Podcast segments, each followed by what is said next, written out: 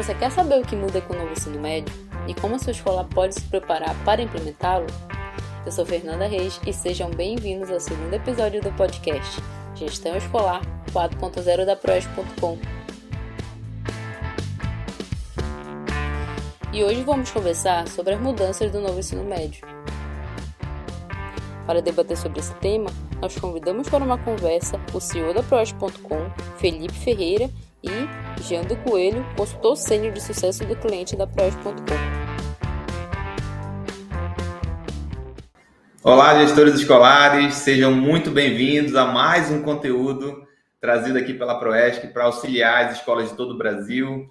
Hoje eu estou aqui com um grande amigo, parceiro aqui da Proesc, Jander Coelho. Me chamo Felipe, sou CEO do Proesc.com. O Proesc é um software de gestão para escolas e cursos então, dentro do ProESC, a gente tem conseguido auxiliar as instituições de ensino a informatizar todos os processos da área acadêmica, pedagógica, é, financeira, quando é instituições privadas. Dentro das, da área pública, a gente também atua integrando escolas de uma Secretaria de Educação municipal ou estadual. Então, dentro do ProESC, é possível é, informatizar, por exemplo, o diário do professor, onde ele vai ministrar suas aulas, fazer as avaliações, cadastrar a matriz curricular de cada segmento de ensino. Então, é por isso que a gente também sempre tem que estar se atualizando para deixar o sistema mais adaptado possível a todas as mudanças que a educação exige. Né? A gente sabe que a educação está em constante mudança, em constante movimento. E a gente já está aqui na Proesc há praticamente 14 anos, atuando em modernização de escolas, né, em todo o Brasil. A gente já tem clientes hoje em todos os estados brasileiros e até outros países. E é um grande prazer a gente trazer cada vez mais conhecimentos novos, mais inovações para auxiliar as instituições de ensino. Tá? E aí eu vou deixar o Jander falar um pouquinho também da experiência dele nesses últimos anos. Eu tenho menos tempo aí com o Felipe, né? Tenho aqui no Proesc atuando com as escolas há, há 10 anos, né? Já é, juntamente com a equipe, o time Proesc. Né? Eu sou professor, a, dentro do Proesc eu atuo ali no pós-venda, né? na parte de sucesso do cliente, nossa experiência aí com diversas escolas de várias regiões do país. Eu costumo dizer que a gente aprende vários sotaques, né, por conta da, da variedade que nós temos aí com regiões diferentes. Então, realmente, essas mudanças do novo ensino médio, elas são temas que estão sendo muito é, explorados, né? são temas que são é, ainda difíceis de entender, mas que já é a realidade. Então, é necessário que haja realmente essas discussões, haja assim, conteúdos. A Proesc está sempre inovando, trazendo também esses conteúdos. Visitem lá nosso blog, você vai ver que já tem material sobre isso. E é, os nossos parceiros também sempre buscando trazer inovações, né? Então, o, o, ensino médio, ele traz essa necessidade de mudança, traz a necessidade de movimentação. Creio que as escolas que estão participando, elas já devem estar se, se movimentando, já devem estar preparando, né? E umas, já, outras já estão, já fizeram esse, esse, esse processo e tem muita coisa, muita coisa para fazer, muito trabalho, é, é, algo novo, é algo dinâmico e que realmente vai precisar aí que as escolas se movimentem, Felipe. Isso. Então a gente vai dar uma pequena contribuição, né, aqui a nossa experiência em relação a, a, essas mudanças do novo ensino médio e todos estão convidados a participar. Jander, às vezes a gente conversa com algumas pessoas que estão ainda um pouco por fora desse movimento da educação, né, dessas mudanças, e muita gente se pergunta por que, que o ensino médio está tendo que mudar, né? Por que, que ele precisou se adaptar a esse novo cenário? E, na verdade, pessoal, o ensino médio, dentro das modalidades de ensino, é a modalidade que tinha maior evasão escolar, né? um desengajamento dos alunos, por ele ainda trabalhar numa metodologia muito padronizada, muitos alunos chegando ao mercado de trabalho com um conteúdo às vezes raso em muitos, muitas disciplinas e sem se especializar num ponto específico. Então, por conta de vários fatores que estavam acontecendo no ensino médio anterior, né, no modelo anterior, foi necessário que fosse pensado num novo modelo de ensino médio que conseguisse engajar mais os alunos, conseguisse deixar esse aluno mais preparado para a área de atuação que ele realmente quer seguir, né, Jander? E explica um pouquinho para a gente, Jander, assim, o, quais são as divisões do ensino médio, se a gente fosse comparar o ensino médio de antes e, e o novo ensino médio, que, que, quais são as principais mudanças?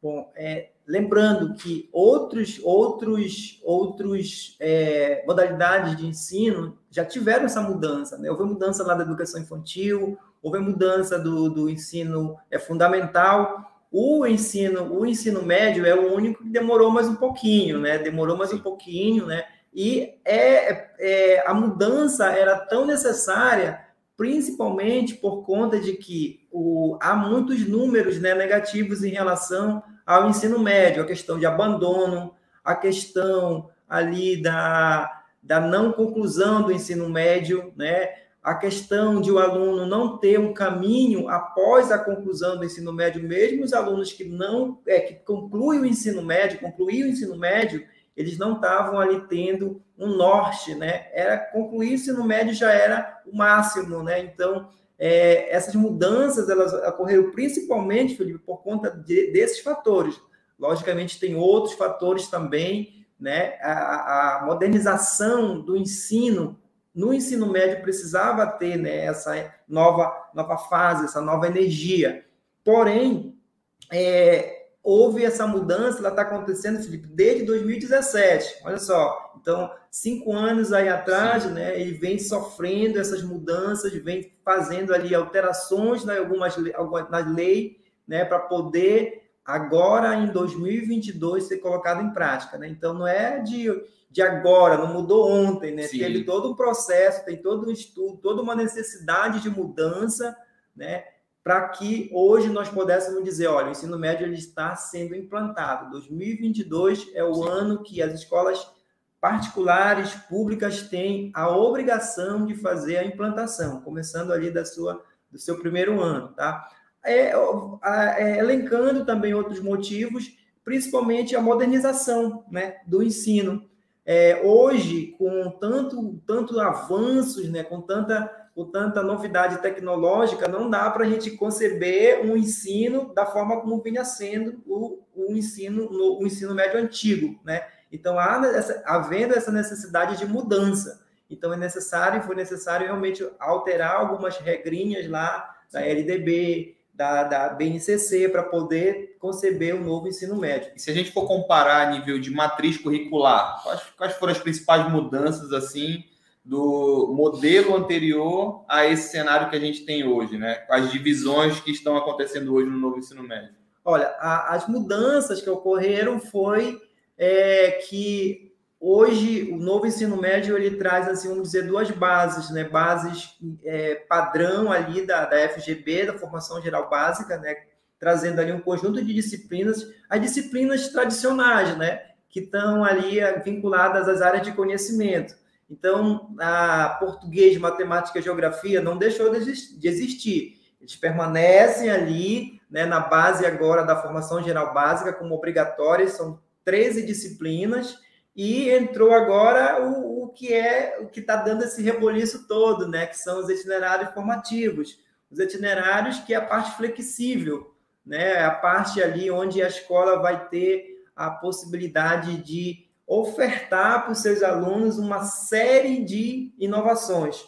É, os itinerários formativos, a, a, disciplina que é obrigatória é o projeto de vida, que né, vamos falar mais um pouquinho, que é algo assim fantástico, né, que é algo assim é, que vai nortear, vai permear por todos, todas as disciplinas e que vai dar um norte para o aluno, que vai dar ali, o próprio nome diz, né, projeto de vida. Ele vai é, identificar o projeto de vida ali do aluno. Então, é, é, algo assim bem interessante quando foi pensado nessa, nessa concepção dessas duas, vamos dizer assim, duas bases, né? A formação geral básica com as disciplinas tradicionais e os itinerários formativos. Perfeito, Jander. E assim, a nível de aumento de carga horária, né? Só para a gente ter uma noção em, em, em números, o que, que essa mudança representa, né, Jander? Na matriz anterior do ensino médio, nós tínhamos 2.400 horas aulas ali que eram ministradas dentro daquele currículo que todo mundo via a, a, mesma, a mesma grade ali de disciplinas, né? Dentro desse novo cenário, pessoal, é, houve um aumento dessa carga horária, saiu de 2.400 para 3.000 horas, né? E, é, em contrapartida, reduziu a quantidade de horas que ela é comum para todos. Antigamente eram 2.400 horas que todo mundo tinha que, que atuar naquela base nacional ali, comum para todo mundo, né? E hoje isso reduziu para 1.800 horas só, que é dessa FGB, da Fundação Geral Básica, né? Ou seja, 1.200 horas dessa para complementar as 3.000 horas serão compostas pelos itinerários formativos, ou seja, algo totalmente novo do que o aluno já estava vendo. Quase ali metade do, do conteúdo que ele vai ver no ensino médio é personalizado, é direcionado para algo que ele tenha um engajamento maior, né? Então essa mudança ela vai trazer um impacto significativo na forma que a escola está passando esse conteúdo, que ela faz o planejamento pedagógico, que ela se organiza né, para repassar essas informações para os alunos da melhor forma possível. A gente vive, né, Jander, aí com a pandemia, muitas escolas tiveram que passar por um processo de transformação digital, né, mudar a forma de educar, implantar é, metodologias de ensino diferentes. E com o novo ensino médio, é, não, não, não, necessariamente é uma transformação digital, mas é uma transformação pedagógica, né, da forma com que a escola repassava o conhecimento e como ela vai precisar agora se adaptar a esse novo cenário. Essa, essa redução, é, inclusive, é, é um motivo que muitos professores né, tinham, tinham assim uma interrogação. E agora? Como é que eu vou preencher as minhas cargas horárias? Né? Como é que é, é, quem vai entrar para dar esses itinerários, como é que fica a, aqueles meus horários que estavam todos já certinho, ano a ano, que vinha sendo só repetido ali, como é que vai ficar? Esse, esse não deve ser uma preocupação, Felipe, não deve ser uma preocupação dos professores, tá? Vai continuar, sim, a, as disciplinas tradicionais, mas também vai ter um aumento muito significativo dentro ali dos itinerários. É, e aí, esses professores vão poder é, ter, é, pegar essas cargas horárias? Sim, né? são os professores que vão estar ali. Sim. Logicamente que dentro de uma nova concepção de ensino, né? Vamos estar falando mais à frente a respeito de como as escolas devem estar é, antenadas para esses pontos. Mas, assim, em relação à, carga horária, não, não deve ser uma preocupação do professor. Né? O que, que tem que ser? Ele tem que estar preparado para enveredar agora para o caminho da inovação, enveredar para o caminho ali de tecnologia. É, o Felipe citou a questão da pandemia. A pandemia, de uma certa forma, ela já deu esse, esse início, né? Já deu ali, já trouxe ali uma modernização, já trouxe ali uma inovação, né? De uma certa forma até meio que obrigatória, né? Ali de, de última hora, de correria. Mas muitos profissionais eles tiveram que fazer essa adaptação. Então, pra, para o ensino médio, essa é uma adaptação também muito necessária, de você poder ali é, ter recursos mais avançados, tecnológicos, inovadores, para que você possa fazer a sua aula ali diferenciada. Então, é importante é, fazer essa análise de que é, muda o ensino médio, muda a estrutura do ensino médio, mas se continuar na, na, mesma aula, aí não tem mudança, aí, aí não, não vai. Então, é, os itinerários eles vão permear ali todas as áreas de conhecimento, vão permear ali por todas as disciplinas tradicionais, né? Eles vão fazer a integração com o projeto de vida, que é o itinerário que é obrigatório. Então, esse professor hoje, ele tem assim uma grande responsabilidade, assim também como as escolas e as direções de escolas, né, em preparar, em fomentar esse professor também. Muito está se falando só da mudança que vai ter para o aluno, mas tem também a mudança necessária para o profissional. É, a gente conversa com bastante escolas que estão adotando né, o ensino médio e os professores eles estão participando ativamente né, da definição dessa, desse planejamento pedagógico. E algo que é interessante é que o professor dificilmente acha que um conteúdo que ele passa ele é algo que não é necessário para o aluno, né? Então, às vezes, o professor ele vai precisar enxugar o conteúdo que vai ser obrigatório para todos, por exemplo, de matemática, e deixar alguns conteúdos mais avançados para quem seguir em algum itinerário formativo daquele tema. Só que isso gera constantemente no professor um, um entendimento de que, poxa, na minha visão, isso aqui é importante para todo mundo saber. Então, os professores eles estão tendo também que se adaptar a esse novo cenário, a enxergar o que, que é para todo mundo e o que, é para uma pessoa que tem uma vocação para essa área. Então, é um desafio, como o Jander falou, não só para a escola organizar isso, para os alunos que vão ter vários caminhos. Os alunos eles já estavam, né, Jander? Sempre ali chegando no final do, do ensino médio sem saber para qual área ir, eles vão ter que tomar essa decisão um pouquinho antes agora, né? No início do ensino médio já saber um caminho a seguir, mas também é um grande desafio para os professores se adaptar a essa nova realidade é, trabalhar cenários tanto que vai ser obrigatório ou cenários mais aprofundados. Então, é uma mudança considerável, Jander. E explica um pouquinho para a gente, Jander, esse cenário das, das áreas de conhecimento e dos itinerários, assim, só para a gente ter uma noção, para as pessoas que estão nos assistindo, quais são essas áreas e alguns exemplos de itinerário que já existem dentro da, da, da de alguma matriz que é sugerida pelo MEC, para as escolas também saberem um norte de para onde está indo essa, esse planejamento é só para é, é, é, reforçar o que você estava falando. É, às vezes, e todo mundo, todo professor, diretor já deve ter ouvido o aluno falar: para que, que eu vou utilizar isso na minha vida? Né?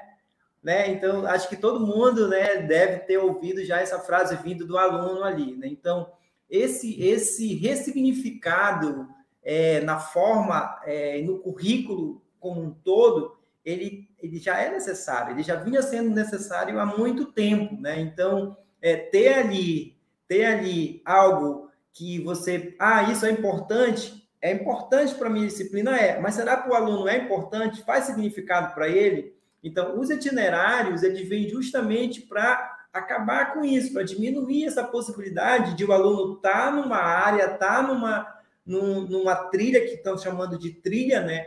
Está numa trilha que não é a trilha, não é a praia dele. Sim. Né? Então, é, é, é, é o, o, currículo em si, ele passa agora com os itinerários, Felipe, a dar esse significado. Né? Então, é, falando é, especificamente do que você perguntou em relação aos itinerários, os itinerários eles vão é, ter que, a escola vai ter que disponibilizar áreas né, de itinerários a ser disponibilizado para, para os alunos. Né? Então, o aluno ele vai poder escolher ali uma área que mais ele tenha é, interesse, uma área que mais faça significado para a vida dele. E, e, uma vez ou outra, né, vamos estar falando, projeto de vida. Por quê? Significado para a vida, significado para o futuro. Então, é isso que o, o, o novo ensino médio ele preconiza que aquele, aquela, aquela escolha que o aluno fizer, né, vamos estar falando de protagonismo, aquela escolha que o aluno fizer faça sentido. Aquele conteúdo que o professor trabalha ali em sala de aula faça sentido. Então, a possibilidade de ter ali é, trilhas diferentes, oferecer trilhas diferentes, por áreas diferentes, né, dentro ali de uma disciplina que o aluno tenha mais interesse, de um conteúdo que o aluno tenha mais interesse, é o que é o grande diferencial nesses itinerários formativos, né? Então, é, falando desse tema itinerário, é, ele vai ter um leque de possibilidades, onde, por exemplo, o aluno que tenha afinidade com a linguagem né, da, da, arte, por exemplo, a escola vai poder oferecer teatro, a escola vai poder oferecer é, música, canto, né? Então, é, é, uma parte aprofundada daquilo que o aluno mais se identifica. Entendi. Né? Então, é a parte flexível, a parte, vamos dizer assim, é a parte mais divertida de estudar. Lembra que nós falamos de números em relação a, a desinteresse, a abandono, Sim. Né? Então, com esse objetivo, com o objetivo de diminuir essa possibilidade da evasão, né, do desinteresse, do não, do não, é, é da não conclusão do ensino médio, então o que, que, que passa a ter agora? Passa a ter um estudo flexível, um estudo de escolha, um estudo que eu esteja fazendo porque eu gosto, né? Então, olha só a beleza aí né, da, da, da, da coisa né? A possibilidade. Você falou, né, Janda? Ah, é a parte mais divertida para estudar. Só que ah, as pessoas elas são tão diferentes que o que é divertido para um, às vezes não é, é divertido para o outro, né? Então é divertido porque eu vou escolher algo que eu prefiro estudar aquela, aquele segmento do que um outro, né? Talvez uma pessoa escolha algo totalmente diferente do que eu escolhi e ela esteja se divertindo também, se divertindo entre aspas ali, né? Esteja aprendendo algo que ela se adapta mais. Então, é, por, por conta disso, por conta da, da diferença dos seres humanos, que é tão importante esse estudo personalizado. Jander, o Marcelo Pedrada aqui, que está aqui no nosso chat, ele pediu para saber um pouco mais sobre o itinerário do projeto de vida. E eu queria que você explicasse para a gente assim um pouco mais sobre isso, qual a importância desse projeto de vida assim, para os alunos e o que, que, você pode pontuar sobre esse novo itinerário que vai ser obrigatório aí dentro do novo ensino médio? Tá? Olha, o, o itinerário projeto de vida, como tu falaste, ele é obrigatório. É o único que é obrigatório. Vem lá as 13 disciplinas e vem dentro da base dos itinerários o projeto de vida, tá? O projeto de vida, ele, vamos dizer assim, que ele é, ele é na verdade o integrador de tudo que vai acontecer, de tudo que vai estar tá disponível ali. Ele vai integrar com os outros itinerários, ele vai integrar com as, com as aulas, né, com as áreas de conhecimento, ele vai integrar com as disciplinas que são obrigatórias, tá? e ele vai é, mostrar o caminho para o aluno. Né? Vamos falar um pouquinho de professor, que vai, que vai ser o professor de, de projeto de vida, a gente vai ver que esse cara vai ter que ser aquele professor que realmente tenha a atenção e o cuidado, seja um professor que tenha característica para trabalhar com projeto de vida. Não apenas um professor. A, o, a carga horária do projeto de vida é uma carga horária pequena, né? mas a importância ela é muito, muito grande, a importância do projeto de vida. Ele é o único que é obrigatório e ele vai permear entre todas as áreas, entre todas as disciplinas, e é ele que vai ter a possibilidade de, através da, do, repasse no dia a dia, né, dos seus conteúdos, da sua prática, do seu currículo, ele vai identificar ali, ah, esse aluno aqui ou esse grupo de aluno, eles têm tendência para gostar da arte, né? Ou ele vai apontar para que é, entenda que um determinado grupo de aluno goste mais de matemática, goste mais de exata, que vá para a área de exatas, né? Então, esse esse esse é, itinerário formativo, projeto de vida, ele é assim, é bem importante, ele é bem determinante e ele é um ponto chave, né? Ele é o coringa ali das disciplinas da base itinerária, tá? Gender, e quando a gente estuda mais a fundo, né, o novo ensino médio, conversa também com consultorias que estão atuando na área, com sistemas de ensino, a gente percebe o quanto que vai ser importante a, essa palavrinha da interdisciplinaridade. É, já era algo que era recomendado ser trabalhado no passado, mas que a gente não via com tanta frequência. E agora, no novo ensino médio, pessoal, cada vez mais os conteúdos eles vão precisar trabalhar de forma interdisciplinar. Isso é interessante Caso alguém não, não esteja habituado com esse conceito, um conteúdo interdisciplinar é conteúdo que mistura assuntos de matérias diferentes, mas num significado único. E às vezes a, a escola estava passando os conteúdos de uma forma individualizada. Ah, vou te passar só matemática, tá aqui, olha, a fórmula é essa aqui. Ah, vou te passar só português, ó, a, a regra aqui é essa. E na, quando esse aluno saía para a vida real, os problemas eles não são individualizados, né? A maioria dos problemas que a gente enfrenta na nossa vida, a gente precisa utilizar conhecimentos interdisciplinares para poder solucionar aquele problema. Então, como o novo ensino médio prepara esses alunos né, com todo um projeto de vida, cada vez mais esse aluno também vai precisar saber pegar conteúdos interdisciplinares que ele está aprendendo para resolver problemas do seu dia a dia, para resolver problemas também do seu projeto de vida. Então, vai ser muito importante, pessoal, os professores eles terem essa comunicação mais efetiva, ter uma interdisciplinaridade do que é base e do que é itinerário formativo. Então, vai ser muito interessante isso também. Outro ponto, Jane, que eu gosto de pontuar é, antes de ter todo esse movimento do novo ensino médio, já existia no Brasil algumas escolas que eram referência no ensino inovador. Inclusive, essas escolas cobravam uma mensalidade altíssima ali. Eu já cheguei a visitar algumas escolas Brasil afora que tinham essa metodologia. E qual era o grande diferencial dessas escolas, Jander? Elas passavam para as famílias que elas estavam preparando aquele filho ali, aquele aluno para a vida. Então não era só aquele basicão que vai cair na prova do Enem, no vestibular. Tinha disciplinas como empreendedorismo, programação, gestão financeira, gestão emocional. Então essa escola já trazia ali vários conhecimentos, algumas habilidades e competências que estavam fora do que era trabalhado ali naquela normalidade. Com o novo ensino médio, as escolas que elas estavam atuando, vamos dizer, naquele padrão, elas vão ter a oportunidade né, de se nivelar, de também buscar é, itinerários que sejam atrativos para os alunos. O aluno ele vai poder falar: olha, eu prefiro estudar naquela escola ali, porque aquela escola pensou em um itinerário que, para mim, faz muito sentido. Né? Então, vai ser uma oportunidade, inclusive, das escolas serem mais competitivas, contanto que essa escola faça uma boa pesquisa né, de como que ela vai estruturar seus itinerários, quais são as áreas que têm maior demanda. Mas eu achava, achei muito interessante que já existia um movimento desse no passado com algumas escolas e que agora isso vai virar um padrão, né? E dentro de um padrão sempre tem aqueles que se destacam. Então, que você seja uma das instituições de destaque nesse novo cenário do novo ensino médio. É, Jander, Aqui também a. Eu queria saber, assim, às vezes a gente pensa que essas mudanças que acontecem na educação, elas são uma virada de chave, né? Por exemplo, ah, até 2021 era o ensino médio antigo, em 2022 é o novo ensino médio. Mas eu queria que você falasse um pouquinho sobre quais os desafios que a escola tem de implantar isso. É só uma nova matriz? É só separar os alunos de itinerário? Ou tem outras preocupações, outros desafios que ela precisa enfrentar para ser eficiente nessa mudança? Eu devo imaginar como é que as escolas estão agora nessa correria, né?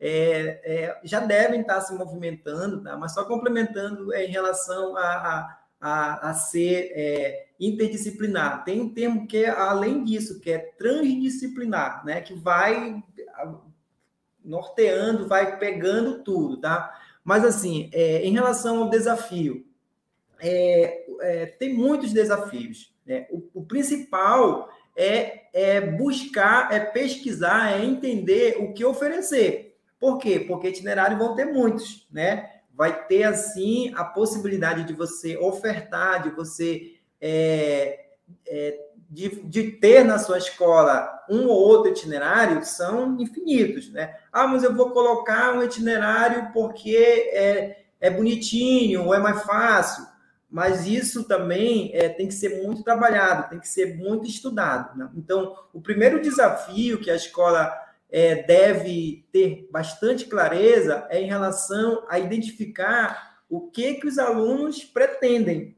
né? O que que o aluno ali é, visa para sua vida, né? Então, é, é, esse é o primeiro desafio de você é, identificar, de você pesquisar, de você fazer a sondagem ali. E aí, quando a gente fala desse tipo de sondagem, é muito importante que as escolas elas tragam para dentro da escola a família, tragam para dentro da escola o aluno, né? Identifique ali quais pontos ou quais itinerários, quais áreas elas precisam disponibilizar. E isso vai mudar muito, Felipe, de, de região para região. Vai mudar muito de escola para escola. Né? É, uma escola, por exemplo, aqui do norte, ela, ela, ela tem que buscar ali a sua identidade, tem que buscar a sua realidade para, junto com os alunos e a família como um todo, todos os que estão envolvidos ali na comunidade escolar, educacional, para identificar o que, que eu vou oferecer na minha escola de itinerário. O que, que atrai o meu aluno? O que que leva, o que que vai fazer o meu aluno realmente ter o projeto de vida dele? Quais são as trilhas que ele vai seguir, né? Para que é, de repente ela não ofereça ali um itinerário e não tenha não tenha ali é, interesse desse aluno. Né? Então, o primeiro ponto, o primeiro desafio é identificar aquilo que mais o meu aluno deseja seguir, é buscar é, pesquisar ali juntamente com a sua equipe, contratar ali um parceiro, identificar o que que ten, é, é, tendência aqui dos meus alunos, né, para que eu possa ter ali uma facilidade no, no oferecimento dos itinerários. É, ainda está num, num, processo de planejamento e muitas escolas estão criando a sua primeira versão do, do novo ensino médio ali, né? Mas eu imagino que deva entrar também, Jandê, essa é uma opinião minha, que conheço de educação e conheço de mercado, deve entrar também no quesito de análise a vocação econômica de cada local. Né? Porque às vezes você tem um local que tem um, um, uma vocação econômica, que dentro do novo ensino médio tem uma área que também vai ter um ensino técnico, né? Algumas instituições vão poder ter o novo ensino médio já com a carga horária técnica, e esse aluno ele pode também sair de lá com uma formação técnica em alguma área que tenha vocação econômica dentro do Estado, que esse, se esse aluno tenha uma facilidade até maior de, de sair de lá com uma profissão encaminhada. E, Jander, ainda há pouco a gente estava falando sobre desafios, né? Você explanou de alguns pontos, mas eu queria voltar nesse tema porque é, é, muito comum, às vezes, a gente querer simplificar as coisas, né? Falar, não, é só você dividir por itinerários, o aluno ele vai escolher. E na prática, pessoal, existem vários desafios que as escolas vão ter que superar para ter uma aplicação é, satisfatória desse novo modelo de ensino. Que desafios são esses? Existem desafios desde a matrícula do aluno, que ele vai precisar ali, a partir da matrícula, caso você já oferte esses itinerários, tem uma parte que é obrigatória e uma parte que é opcional, ela é optativa, o aluno vai ter que escolher caminhos diferentes. Se você utilizar alguma tecnologia aí dentro da sua instituição de ensino, a sua tecnologia já tem que estar adaptada a esse novo cenário. Existe um desafio, Jander, muito grande de formação desses profissionais, não só a formação do professor, que eu imagino que os professores devem, devam estar ansiosos, preocupados é, e tem toda a razão, é uma mudança muito grande, mas é, é, é, vai ser necessário uma formação de todo o corpo técnico da escola para saber lidar com isso, desde a equipe da coordenação pedagógica, a, a secretaria escolar para entender como que será essa divisão.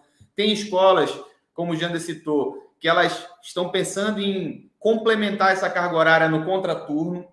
Tem escolas que estão pensando em aumentar o número de, de horários criar um sexto horário, um sétimo horário, dependendo do, do que for mais viável. Então, são desafios, pessoal, logísticos, desafio de ocupação de espaço. Né? Não é algo simples a ponto de ser somente uma nova matriz que o aluno vai poder escolher. Existe toda uma demanda de capacitação, infraestrutura, é, tecnologias, apoio de metodologias, como que vai ser feito esse ensino, como que vai ser repassado existe o desafio do material didático.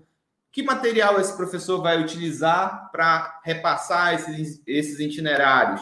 Vai ter um material do que é básico, um material do que é avançado? A escola já está dentro do seu sistema de ensino, isso já vai ser ofertado como um, um, as opções. Então, são vários desafios, e você que é gestor escolar, você já tem que ir pontuando esses desafios e sabendo um plano de ação para cada um deles. Então, dentro da formação dos professores, poxa, eu vou contratar uma consultoria para formar meus professores, eu vou pedir um apoio do meu sistema de ensino.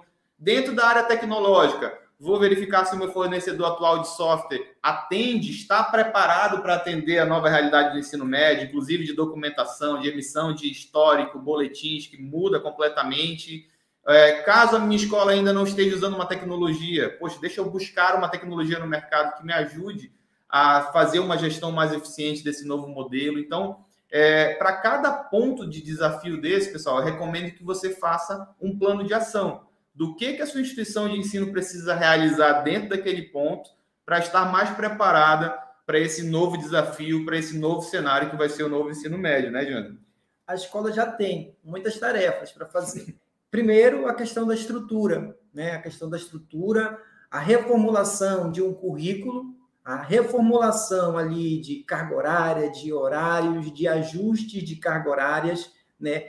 Planejar o que vai oferecer, fazer pesquisa naquilo que mais os alunos é, se interessam, identificar ali os pontos e as mudanças, as tecnologias, a formação do professor, né? E falando da formação do professor, é, isso é um ponto crucial que não adianta o ensino na sua estrutura mudar e as aulas permanecerem da mesma forma, sem ter integração, sem ter é, inovação, sem ter tecnologia, né?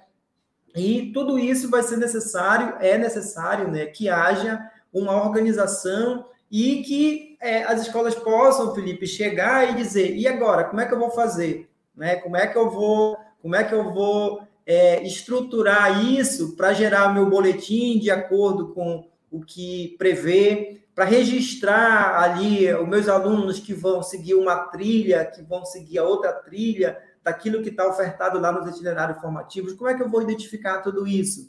Como é que eu vou gerar ali o meu histórico? Que é, os itinerários eles não reprovam, Felipe, eles não reprovam. Por quê? Porque é, atender a, a, o objetivo dos itinerários é aprofundação, a, a, aprofundar o conhecimento, né? É aprimorar o conhecimento. Então, é aprimorar as habilidades do aluno, né? Dar ali aquela, aquela, é, aquela acelerada, aquela fomentada naquilo que mais o aluno gosta. Então, não vai ter reprovação, né? Não tem reprovação.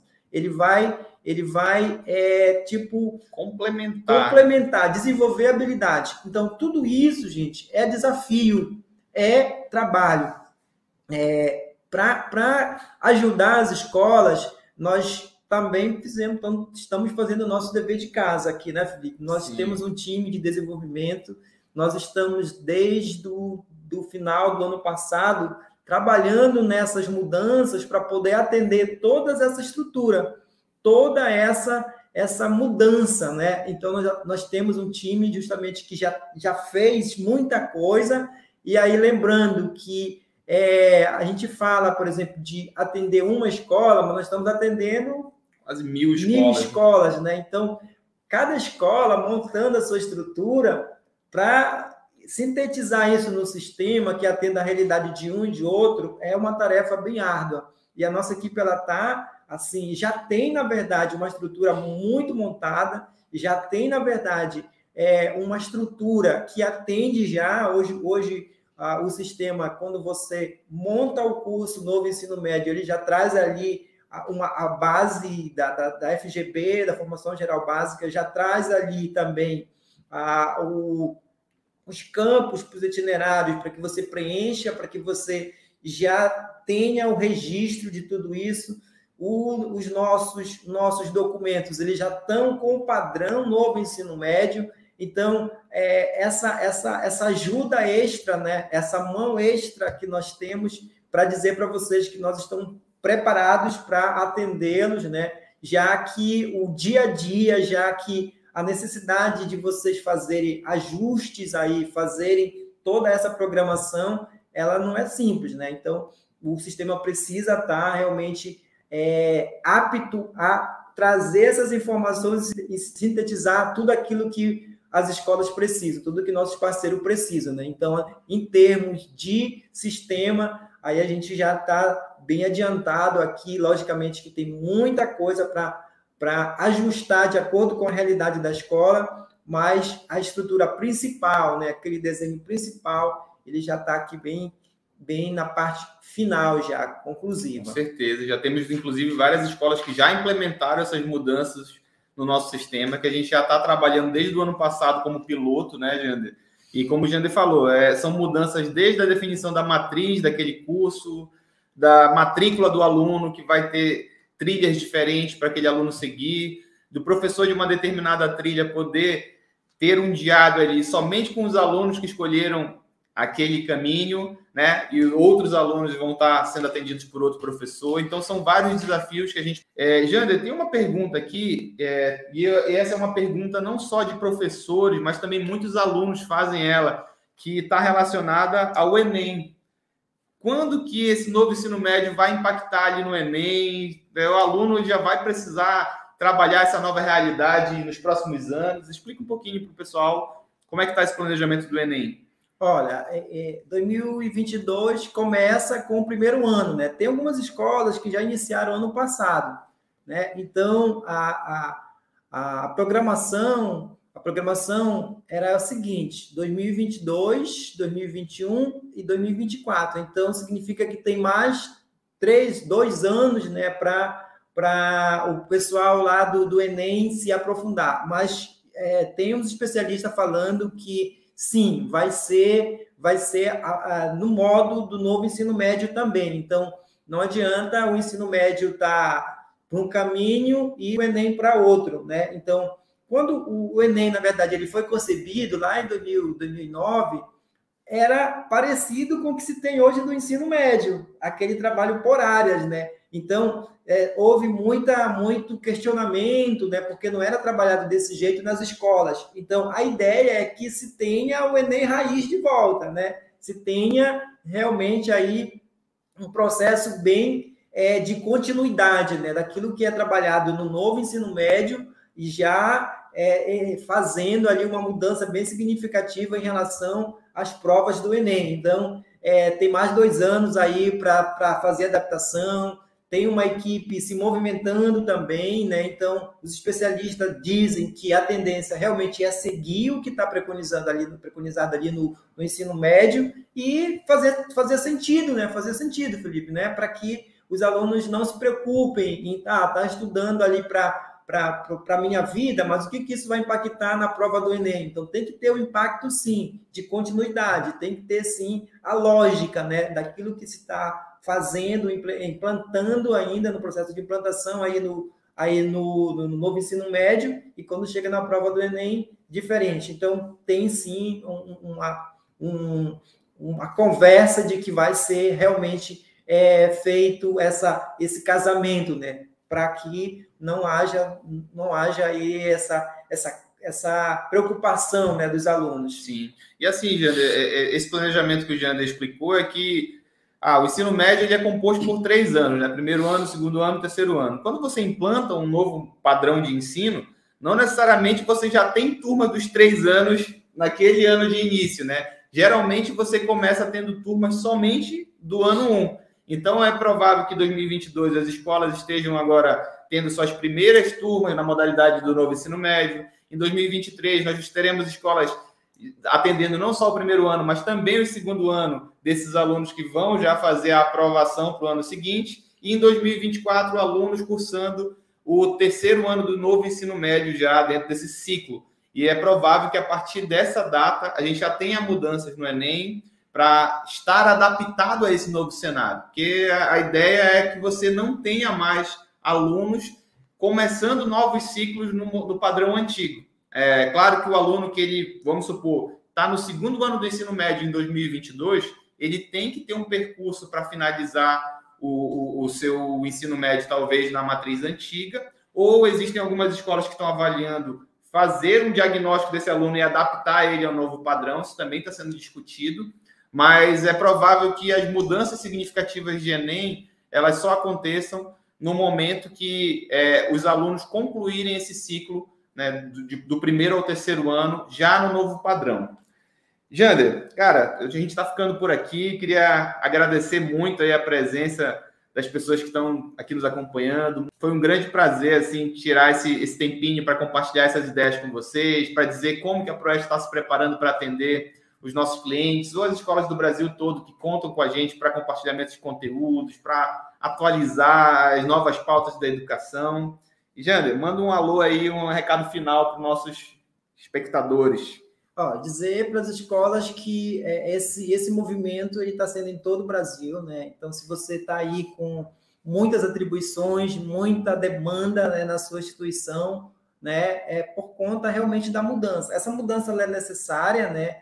é, países como os Estados Unidos, é, vários países da Europa utilizam essa metodologia de ensino, então é algo que deve ser realmente é, visto com inovação, visto com novas possibilidades, né, tendo aí o aluno como protagonista de tudo, né? Então a escola tem que ficar atenta a isso, tem que correr para poder para poder se adaptar, tem que correr para poder se ajustar, tá? E nós estamos aqui montados, todos montados já com é, uma estrutura preparada para ajudá-los no que for necessário. Deixo meu abraço a todos e foi um prazer ter esse tempinho também aqui para a gente conversar, para a gente é, debater um pouquinho né, sobre o novo ensino médio, que muita gente ainda tem dúvidas, né? muita gente ainda pergunta, muita gente é, quer saber como montar ali a sua matriz, os seus itinerários, as suas eletivas, como é, enfrentar esse desafio que não é fácil. Então fica o meu abraço, agradeço a atenção de todos e muito obrigado. O que eu desejo para vocês é que vocês consigam se planejar de forma é, antecipada, que vocês façam planos de ações para cada um dos desafios que a sua escola vai enfrentar e que vocês saiam desse todo esse processo de mudança que a gente está passando, desde a pandemia até esse novo currículo da BNCC, do novo ensino médio, que vocês saiam dessas mudanças mais fortes e mais preparados, porque eu sei que o desejo de todo educador de todo gestor escolar é oferecer uma educação de qualidade, é impactar a vida dos alunos para que esses alunos tenham uma, uma qualidade de vida após sair dali da, da, instituição de ensino, né? Então, que vocês consigam se preparar da melhor forma possível. É sempre um prazer compartilhar conhecimento aqui com vocês. E é isso. E até a próxima. Tchau.